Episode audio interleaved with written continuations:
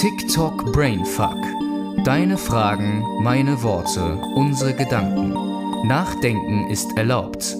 Frohes Hören wünscht BFX.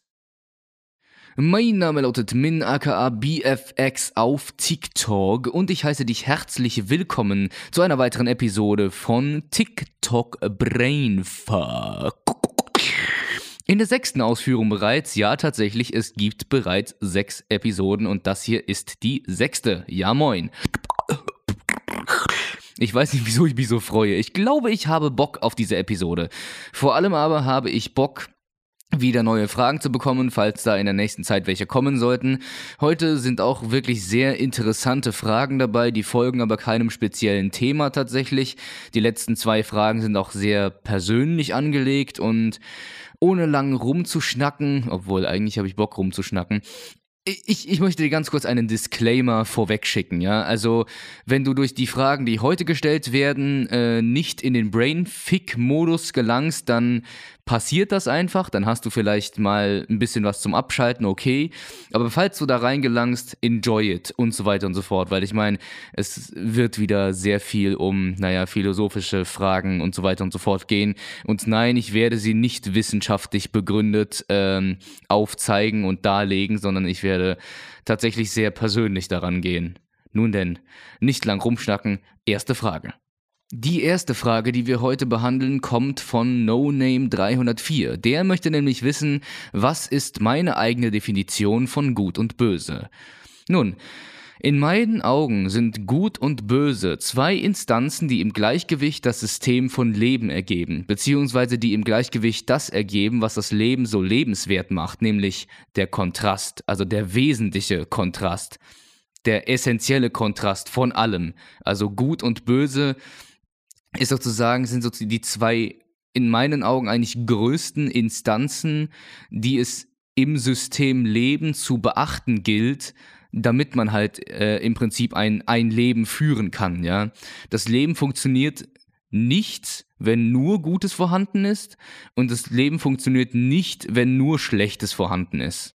Alles wird ja irgendwann erschaffen und so auch im Prinzip gut und böse dass etwas grundlegend böse ist oder dass etwas grundlegend gut ist, finde ich tatsächlich immer sehr schwierig zu sagen, weil man nie weiß, aus welchem Kern es spezifisch eigentlich kommt. Es wird geformt. Gut und böse werden geformt. Gut und böse sind nicht einfach so vorhanden.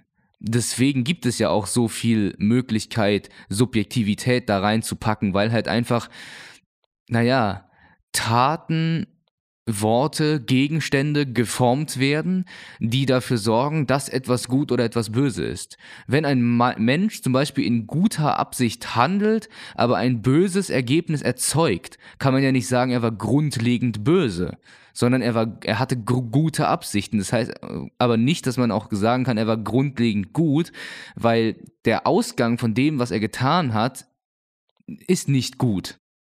Und dummerweise kann man auch nicht sagen, das Gute ist die Instanz, die alles erschafft und das Böse ist die Instanz, die alles zerstört. Weil im Prinzip wird das Böse ja auch erschaffen und wir Menschen zum Beispiel formen das durch unsere Aktionen mit, das Böse oder das Gute. Das heißt also, wir erschaffen Böses, was uns zerstört. Aber gleichzeitig erschafft die Zerstörung auch wieder neues Potenzial, um etwas, woraus etwas Gutes im Prinzip wieder wachsen oder gedeihen oder gebären, geboren werden kann. Ach du Scheiße. Ach ja. Also man sieht, das eine kann ohne das andere nicht funktionieren. Sprich, Gut und Böse sind zwei Instanzen, die sich gegenseitig zusammenhalten und ohne die Leben, finde ich, nicht ordentlich funktionieren würde. Gut, nun kommen wir zur zweiten Frage. Und die kommt von, na, Hiromu.miano. Also Miano mit dem Y, ich spreche es halt mit J aus. Was ist meine eigene Definition von Gerechtigkeit? Okay, ihr wisst doch noch, was ich am Anfang gesagt habe, nämlich dass es wahrscheinlich eher kein Überthema haben wird. Ich glaube schon, beziehungsweise ich habe mir diese Fragen so ausgesucht, dass es in gewisser Weise doch ein gewisses Überthema verfolgt. Nur ich glaube, die letzten bzw. die nächsten beiden Fragen werden eher weniger diesem Schema gerecht werden. Nun denn, fangen wir ganz kurz mit der Antwort an. Meine Antwort auf diese Frage wäre tatsächlich ziemlich einfach mit einem Satz von Frau Vera Birkenbühl zusammengefasst. Ähm, sie hält wirklich sehr tolle Vorträge auf, nicht nur auf YouTube, auch teilweise auf TikTok gibt es ein bisschen Content von ihr. Und sie hat mal ein Experiment gemacht, wo sie einen Satzanfang in den Raum gestellt hat und alle Teilnehmer mussten quasi diesen Satz ergänzen mit ihren eigenen Gedanken. Und der Anfang war, das Leben ist voller Punkt, Punkt, Punkt. Und dann ging es weiter. Und die meisten, das heißt die meisten, aber einfach eine gewisse Anzahl von Leuten hat geantwortet, das Leben ist voller Ungerechtigkeiten. Da hat die Frau Vera Birkenbühl einfach nur gelacht und hat gesagt, ja, es ist wirklich sehr interessant. Sie erwarten etwas von der Natur, was eigentlich vom Menschen gemacht ist. Und das hat mich irgendwie so angefixt, weil Tatsächlich, Gerechtigkeit und unser Rechtssystem ist ja von uns gemacht. Es ist von uns gemacht aufgrund bzw. mit der Absicht, dass ein harmonischeres, ein besseres und vor allem ein gerechteres Zusammenleben ermöglicht wird. Und das erklärt dann im Prinzip auch den riesigen Ansturm von Subjektivität, den man da gerne mal mit einbringt, weil halt einfach jeder seine Rechte selber definiert. Gäbe es das bürgerliche Gesetzbuch hier in der Bundesrepublik Deutschland nicht, dann würde im Prinzip jeder äh, versuchen halt quasi sich mal so sein, seine eigenen Gesetze zu definieren und, und das tut jeder auch im Prinzip, aber da es ein allgemeingültiges Gesetzbuch oder halt Gesetz gibt, ähm, können, wir zum Beispiel, jetzt speziell auf uns ähm, bezogen, können wir uns daran orientieren. Und das ist ja das Spannende daran, äh, Spannende daran. Dadurch wird Gerechtigkeit in der Hinsicht ja in eine Allgemeingültigkeit gebracht, die halt im Prinzip äh, ja nur sehr viele Varianten und Methoden hat, wie sie ausgelebt wird. Und deswegen muss ich tatsächlich zum ersten Mal oder zum x-ten Mal eigentlich sagen, dass ich da in der Hinsicht keine eigene Definition habe, weil ich äh, eher im Prinzip die Summe äh, aller, aller einzelnen, also Allgemeingültigkeiten von jedem, von jedem Staat, von jedem Land irgendwie gerne sehen möchte, beziehungsweise wissen möchte, bis ich dann überhaupt sagen kann, okay, was ist für mich gerecht im Prinzip, weil das kann ich echt nicht sagen. Ich, ich kann nicht sagen, ob zum Beispiel ob eine Strafe gerecht ist. Also ob äh, quasi wie viele Jahre Knast, wie viele Sozialstunden und so weiter und so fort gerecht sind, äh, weil halt einfach mir da, mir da die Vergleichsinstanz fehlt, beziehungsweise halt einfach äh, diese, ach, keine Ahnung. Also wie gesagt, da muss ich halt tatsächlich zum ersten Mal sagen, ich bin irgendwie ein bisschen verloren in diesen verschiedenen Systemen, die es gibt, beziehungsweise in überhaupt in meinem eigenen Denksystem, so dass ich nicht sagen kann, ob äh, jetzt irgendwas, was ähm, was ausgeglichen werden soll, gerecht ausgeglichen wurde oder eben nicht. Und das ist die Sache, warum ich Gerechtigkeit wahrscheinlich nicht oder gerade noch nicht definieren kann. So, distanzieren wir uns mal ein bisschen von den bedeutungsschwangeren Sachen des Lebens und kommen zu den luftigeren, lockeren, spielerischeren Fragen, die noch heute so im Programm stehen. Und ja, ähm, K. Existan fragt, was ist der Weg zu deinem Herzen? Und diese Frage wurde mir, glaube ich, zwei, dreimal schon gestellt. Ich habe sie aber bewusst nie beantwortet, weil ich nicht wirklich eine große Ahnung habe, ähm, was der Weg zu meinem Herzen überhaupt ist, beziehungsweise wie kann jemand mich dazu bringen, mich in diesen Menschen zu verlieben, falls das irgendwie die andere Formulierung sein sollte, die damit gemeint ist. Also wenn es wirklich so gemeint ist, wie es gemeint ist, dann würde ich sagen, der optimale Weg zu meinem Herzen sind kleine Abenteuer oder auch größere Abenteuer, die man zusammen über die Zeit verteilt verbringt, verbunden mit Gesprächen, die dir die Augen öffnen, sei es jetzt irgendwie auf seelischer oder emotionaler Ebene oder sonst was. Gespräche, die dich dem anderen irgendwie näher bringen, Gespräche, die dich dazu bringen, den anderen nicht mehr aus den Augen zu lassen, Gespräche, die die Baustellen auch des Gegenübers offenbaren. Und Gespräche, die mir zeigen, ich investiere Zeit in dich. Und die Bedingung, also die einzige Rahmenbedingung davon ist natürlich, also um mich zu verlieben, dass es äh, ein Mensch vom anderen Geschlecht ist. Ja, ich bin ganz normal heterosexuell.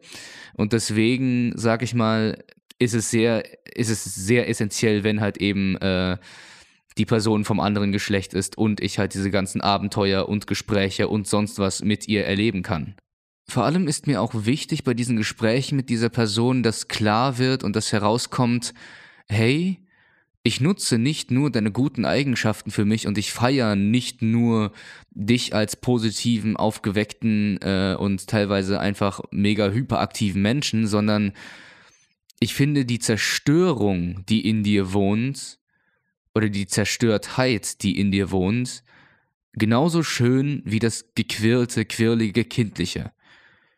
Das ist mir wichtig, weil ähm, das sieht nicht jeder tatsächlich, wenn es äh, kindlich wird und vor allem mega hyperaktiv und aufgedreht, dann schauen die meisten schon weg, denken, okay, nein, der kommt mir jetzt quasi als, als äh, Partner ähm, nicht mehr in den Kopf, beziehungsweise ich möchte ihn nicht in meinem Herzen tragen, weil der kann mir im Prinzip ja nicht viel bringen. Nein, man muss hinter diesem Gequirlten auch das Chaos und die Zerstörung erkennen. Also klar, wenn ich das jetzt einfach so sage zum Beispiel äh, und du jetzt ein Gespräch mit mir anfängst, dann würdest du wahrscheinlich anders rangehen an mich. Aber es ist einfach, man muss mit mir geredet haben bei diesen kleinen Abenteuern, bis man überhaupt versteht, warum ich halt eben äh, so selektiv bin, beziehungsweise warum halt eben diese kindliche Seite noch so unsagbar stark präsent bei mir ist.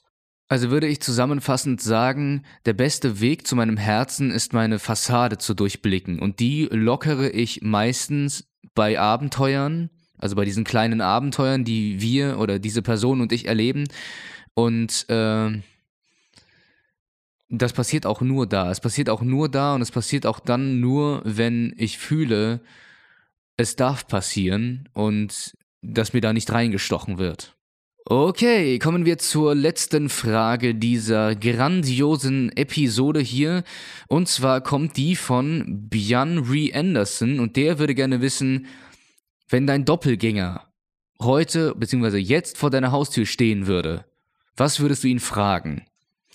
Naja, ich fände eher interessanter, was ich ihm sagen würde, weil ehrlich gesagt würde ich ihn nichts fragen, weil mein Doppelgänger, also wenn man das wirklich so definieren kann, eine Kopie von mir ist.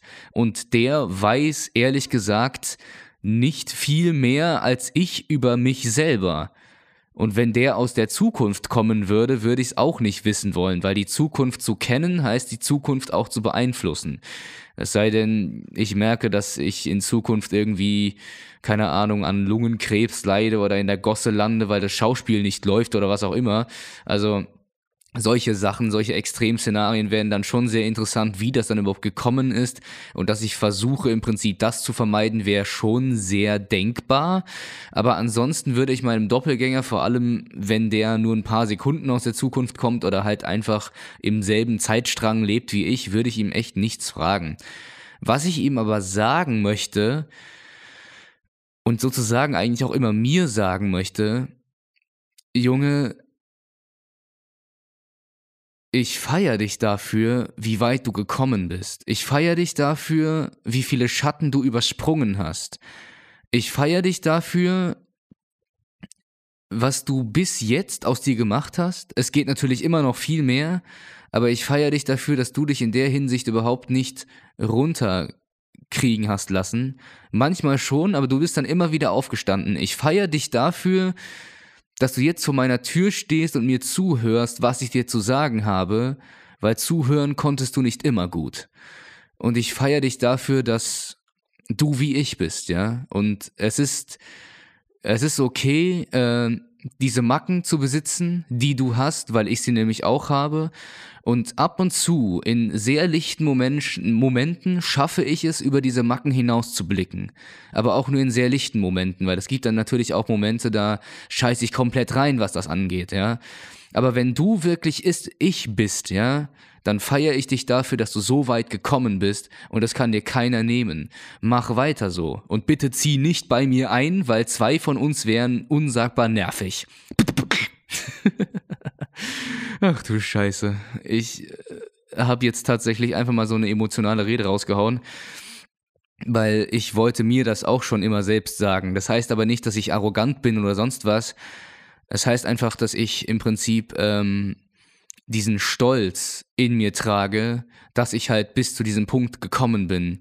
Und dieser Punkt ist ein Zwischenergebnis, ein Zwischenergebnis auf einem Weg zu einem Endziel, der eigentlich nie endet, bis ich gestorben bin. Weil das Einzige, was ich will, ist, in der Kunst aufzublühen. Und ich bin gerade da mittendrin. Ich eigne mir Skills an, ich eigne mir Techniken an, ich eigne mir, beziehungsweise ich, ich fühle Emotionen, die ich ziemlich lange nicht mehr gefühlt habe und die ich ziemlich lange nicht zulassen wollte. Und das ist ein Prozess, auf den kannst du einfach stolz sein. Und deswegen würde ich meinem Doppelgänger unsagbar gerne sagen, wie stolz ich auf ihn bin. Das ist so die Quintessenz von dieser Frage, finde ich. Okay, nach diesem emotionalen Schleimgescheiße von mir, meinem Doppelgänger gegenüber, würde ich dann auch gerne diese Folge beenden. Sonst wird's ein bisschen zu unangenehm. Also, das war's mit der sechsten Episode von TikTok Brainfuck. Ich kann euch dummerweise nicht versprechen, dass nächsten Sonntag wieder eine äh, Episode kommt, weil ich wieder in die Endprobenphase für die nächste Produktion komme. Also das heißt, ich bin jetzt momentan in der Probenphase, das heißt, ich habe noch Wochenende. Das heißt aber tatsächlich, nächstes Wochenende habe ich kein Wochenende mehr und äh, werde dann im Prinzip äh, in die Endprobenphase einziehen. Das heißt, ich weiß nicht, wie viel Zeit genau ich unterhalb der Woche noch habe, um vorzuproduzieren. Eigentlich bekomme ich das gefühlt nie hin, weil unterhalb der Woche ich quasi immer so um neun, zehn heimkomme optimalerweise. Und deswegen brauche ich halt da auch die Zeit für mich, verständlicherweise, ja. Aber trotzdem, ich versuche durchzuziehen, seid mir nicht böse, wenn ich eine Folge skippe im Prinzip, hört euch die alten Folgen nochmal an und gebt mir neue Anreize, immer weiter in den TikTok-Kommentaren, immer weiter in Sprachnachrichtenform auf Anchor und so weiter und so fort. Go for it. Schickt mir weitere Anreize. Dieser Podcast lebt durch euch und deswegen, ja, mehr habe ich auch nicht zu sagen. Ich würde sagen, ciao, ciao, ciao, ciao.